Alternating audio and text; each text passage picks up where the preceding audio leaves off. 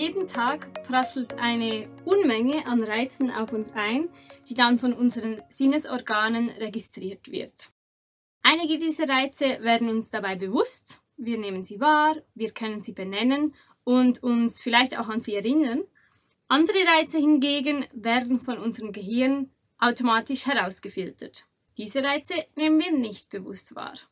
Da wir ständig von einer so vielfältigen und eben großen Menge an Reizen und Informationen überflutet werden, sind unsere Wahrnehmungen auch nicht immer ganz eindeutig. Das heißt also, mit einer gewissen Unsicherheit verbunden.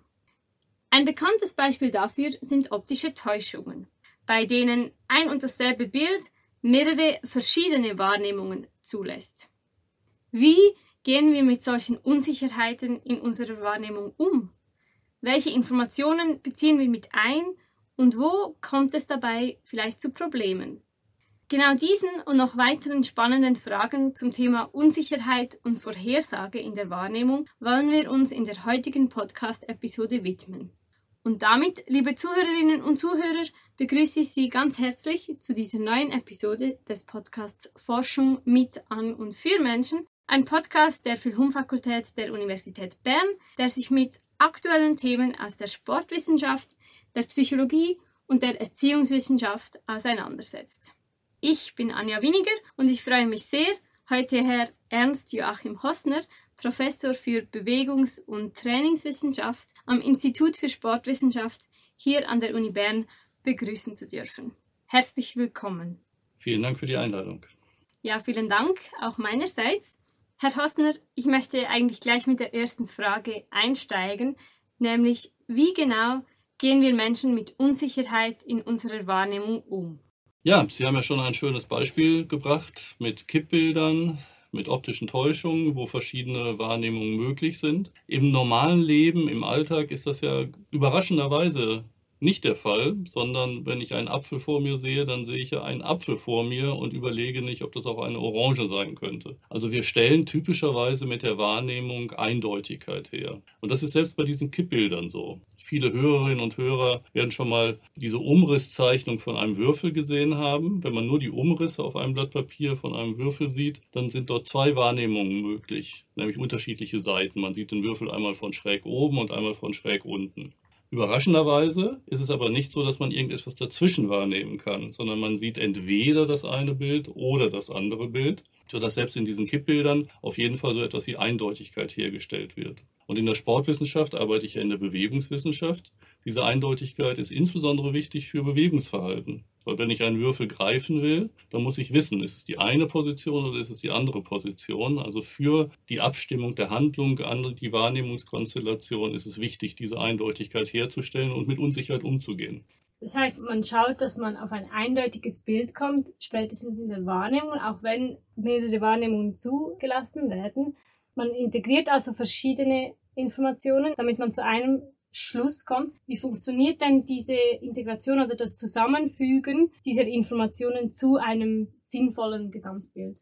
Beim Würfelbeispiel, was ich gerade hatte, hat man nur visuelle Informationen, aber es stehen uns ja zunächst einmal verschiedene Sinne zur Verfügung. Und mhm. da spricht man dann von multisensorischer Integration. Also man verrechnet irgendwie die ganzen Inputs, die einem zur Verfügung stehen aus der Wissenschaft, aber auch das kennen vielleicht viele Hörerinnen und Hörer und wer es nicht kennt, mag das auf YouTube nachschlagen. Gibt es beispielsweise diesen McGurk-Effekt, M-C-G-U-R-K-Effekt, den man nachschlagen kann und das, äh, da sind wirklich interessante Videos auf YouTube verfügbar. Der besteht darin, dass visuelle, visueller Input und auditiver Input, also das, was man sieht und das, was man hört, auseinanderfällt. Dargestellt ist nämlich ein Mensch, der etwas sagt und auf der visuellen Informationsebene hat man durchgängig Lippenbewegungen, die ga, ga, ga sagen. Man hört allerdings etwas anderes dazu. Was man objektiv hört, sind Töne ba, ba, ba.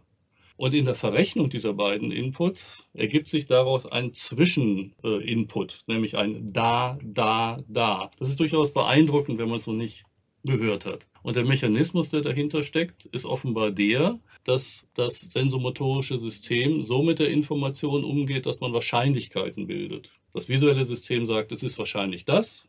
Mit mehr oder weniger Unsicherheit. Das auditive System sagt, es ist wahrscheinlich das mit weniger Unsicherheit. Und daraus wird irgendetwas verrechnet, was im Ende wieder eine relativ hohe Sicherheit hat in der gemeinsamen Verrechnung. Also je mehr oder weniger verrauscht die eine Information ist, je mehr oder weniger ich mir sicher sein kann, dass die eine oder andere Information stimmt, desto höher oder weniger gewichte ich die und füge diese Informationen dann zusammen. In der Wissenschaft spricht man davon Bias-Integration, also eine Verrechnung von verschiedenen Inputs aufgrund von Wahrscheinlichkeiten.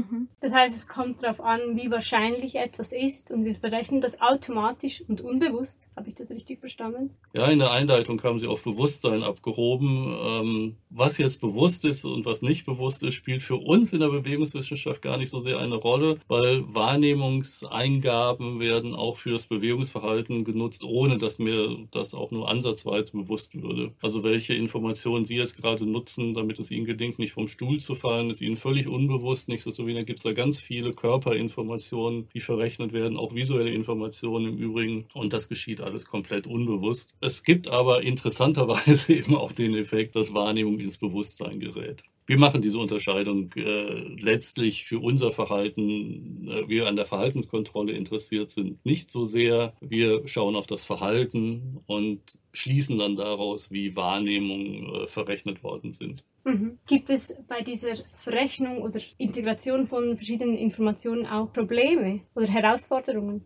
Ja, selbstverständlich. Das eine ist, dass man, was ich gerade gesagt habe, verschiedene sensorische Inputs äh, zu verrechnen hat. Diese Inputs liegen aber nicht selten auch zu verschiedenen Zeitpunkten zentral vor. Wenn man sich an seine Schulzeit zurückerinnert, äh, mag man sich vielleicht an die Zeitnehmung im 100-Meter-Lauf äh, erinnern. Dort steht man an der 100-Meter-Linie und hat 100 Meter entfernt zum Start die Stoppuhr zu drücken. Und dort hat man zwei Informationen wieder. Die eine ist die visuelle Information. Man sieht die Startklappe, wie sie zusammen zusammenschlägt und man hört die Startklappe, wenn sie zusammenschlägt. Jetzt ist die, die Schallwellen, wenn ich diese beiden Informationen integriere, sind die Schallwellen, brauchen so lange Zeit über diese 100 Meter im Vergleich zu der visuellen Information, die mit Lichtgeschwindigkeit unterwegs ist, dass ich typischerweise erst die Klappe sehe, wie sie zusammenschlägt und erst später höre. Dort klappt also die Integration nicht mehr, weil man so weit weg ist. Wenn das aber nur 20 Meter weg wäre, dann würde mir das nicht ins Bewusstsein geraten. Ich würde es als ein Ereignis wahrnehmen, was gleichzeitig passiert. Obwohl wieder die Lichtquellen deutlich früher bei mir zur Verarbeitung zur Verfügung stehen als die auditiven Quellen. Ich füge mal noch etwas an, weil die Sache wird noch etwas komplizierter, weil sobald die beiden Informationsquellen bei mir eingetroffen sind, dauert die Verarbeitung die retinale äh, Verarbeitung auf dem Augenhintergrund der visuellen Information relativ lange, weil das eine chemische Verarbeitung ist, während die auditive Information rein physikalisch verarbeitet wird. Es geht also viel schneller, sodass sich ab einer bestimmten Entfernung dieser Effekt umdreht. Wir sitzen jetzt hier einen Meter auseinander und hier ist es jetzt so, dass zwar weiterhin die visuelle Information, die ich von Ihnen erhalte, wenn Sie mit mir reden, früher bei mir ist als äh, die auditive Information. Es braucht aber so viel länger in der zentralen Verarbeitung, sodass es letztlich umgekehrt der Fall ist. Die auditive Information hätte ich zeitlich ein wenig früher. Solange diese beiden Effekte aber nicht wesentlich auseinanderfallen, solange ich etwa in 30 Millisekunden bin, also 30 Tausendstel Sekunden, habe ich dort äh, keine Probleme mit. Im Alter kennt man das vielleicht, dass irgendwie mal im Fernseher die Sprache und das Bild ein wenig ineinander verschoben ist. Aber an einem bestimmten Zeitpunkt kommt einem das dann komisch vor und dann merkt man, dass die zeitliche Integration von verschiedenen Wahrnehmungsinputs nicht mehr gelingt. Aber das System ist schon ziemlich pfiffig, genau in dieser Integration von verschiedenen Quellen, sowohl was verschiedene sensorische Inputs angeht, als auch was äh, die zeitliche Integration angeht, die wir jetzt gerade besprochen haben. Das heißt, als Herausforderung ist vor allem dieses Zeitproblem oder die Integration von verschiedenen Sinnesinformationen zu nennen. Ähm, wenn wir die Brücke schlagen zur Forschung, wie sieht es da aus? Welche Ziele verfolgen Sie auch in der Forschung, die Sie hier am ISBB durchführen? Am ISBW haben wir hier ein recht gut ausgestattetes Wahrnehmungshandlungslabor, Sensomotoriklabor nennen wir das. Mag man auch vielleicht auf dem Internet nachschlagen, wie wir dort ausgestattet sind. Das ist im Prinzip eine Virtual Reality Cave, wo wir genau diese Aspekte äh, manipulieren, variieren in Untersuchungen. Und es sind im Grunde drei Richtungen, die uns jetzt aus sportlicher Perspektive interessieren. Die erste sind Entscheidungssituationen im Sportspiel. Dort ist Wahrnehmung und schnelles Erkennen der Situation deshalb interessant, weil die Situationen so schnell sind. Das heißt, man muss häufig schon vorwegnehmen, was gleich passieren wird. Man spricht da in der Sportwissenschaft von Antizipation von Ereignissen, also eine geistige Vorwegnahme. Wenn der Torhüter erst nach dem Schuss beim Elfmeter starten würde, wäre er chancenlos, sondern er muss vorwegnehmen, etwa aus den Bewegungen des Schützen, wo der Schuss gleich hinkommen wird. Ähm, das sind kinematische Informationen, die auf den Bewegungsverlauf des äh, Schützen gerichtet sind. Ein zweiter Aspekt, der uns hier interessiert, sind weitere Informationen, von denen man sich vorstellen kann, dass sie genauso in diese Wahrscheinlichkeitskalkulation eingehen, von der ich vorhin im Rahmen der multisensorischen Integration gesprochen habe, nämlich Kontextinformationen, die mir so etwas äh, geben, wie aus Spielbeobachtungen zu wissen, dass dieser Schütze in solchen entscheidenden Situationen typischerweise in die Ecke rechts unten schießt. Und das ist jetzt nicht nur auf der Entscheidungsebene eine Verrechnung, sondern bereits in der Wahrnehmungssituation relevant, weil wenn ich weiß, dass es bestimmte Signale gibt beim Schützen, also eine bestimmte Fußstellung des Standbeins beispielsweise, aus denen ich erkennen kann, was es wird, und das jetzt nicht allgemein, sondern spezifisch auf diesen Schützen bezogen, dann sind das Kontextinformationen, äh, die auch mein Wahrnehmungsverhalten wiederum beeinflussen. Und dann aus bewegungswissenschaftlicher Sicht ist für uns dann noch sehr interessant, dass sich Situationen ja nicht einfach so entwickeln.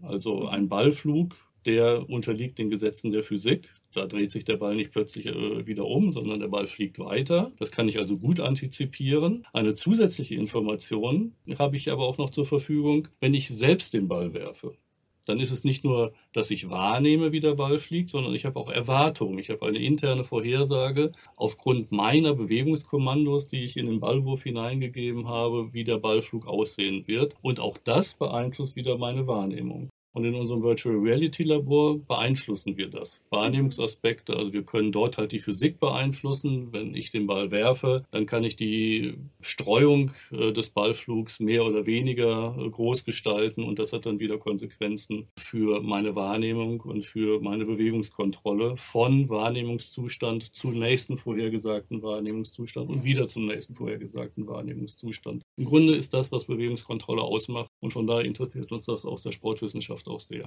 Mhm. So eigentlich können Sie im Rahmen Ihrer Forschung verschiedene Aspekte vom Wahrnehmungsprozess verändern mhm. und so zu erforschen um, um genauer herauszufinden, wie was eine Rolle spielt, wenn wir Informationen zum Beispiel nutzen, um einen Ball zu schießen. Ja, genau. Es gibt zwei Aspekte, die, die man unterscheiden kann. Es gibt immer Aspekte im Fluss der Wahrnehmung, die mir passieren. Das sind, was Gegner, Gegnerinnen machen, was ansonsten die Welt um mich herum macht, ohne dass ich da unmittelbar darauf Einfluss hätte. Abgesehen davon, dass es schon einen Unterschied macht, ob ich da oder hier hingucke. Auch das verändert meine persönliche Welt. Und dann habe ich von Wahrnehmungszustand zu Wahrnehmungszustand immer die Möglichkeit, etwas zu beeinflussen. Und das ist eigentlich das, was Bewegungskontrolle ausmacht und was für uns aus der Sportwissenschaft interessant ist. Dieser Anteil, wie ich den Wahrnehmungsfluss von geschätzten Wahrnehmungszustand zu geschätzten Wahrnehmungszustand durch mein eigenes Zutun verändere mhm. und typischerweise in einer Art und Weise verändere, ja, die für mich gewünscht sind, die für mich positive Zustände ausmachen. Also etwa der Ball ist gehalten dass wir quasi mit der Bewegung auch die Wahrnehmung beeinflussen in eine Richtung, die uns dient. Genau. Äh, es wird naiverweise wird gerne so gedacht, dass man wahrnimmt, verarbeitet und dann etwas macht am Ende noch. Und das ist die Bewegung. Tatsächlich ist es aber ein ständiger Kreislauf. Durch meine Bewegung beeinflusse ich den nächsten Wahrnehmungszustand. Durch den nächsten Wahrnehmungszustand beeinflusse ich meine Bewegung. Und dieser unendliche Kreislauf von Wahrnehmung und Handlung, diese Perception Action Cycles, die sind letztlich die Grundlage für kontrolliertes Verhalten aus bewegungswissenschaftlicher Perspektive. Ja, vielen Dank für diesen spannenden Einblick in das Thema Wahrnehmung im Zusammenhang mit Vorhersage und Unsicherheit. Herzlichen Dank, Herr Hosner, für das Interview. Sehr gerne. Ich hoffe, liebe Zuhörerinnen und Zuhörer, die Episode hat auch Ihnen gefallen. Ich freue mich, wenn Sie auch nächstes Mal für die letzte Episode dieser Themenserie wieder einschalten. Und bis dahin wünsche ich Ihnen eine gute Zeit. Vielen Dank fürs Zuhören und bis bald.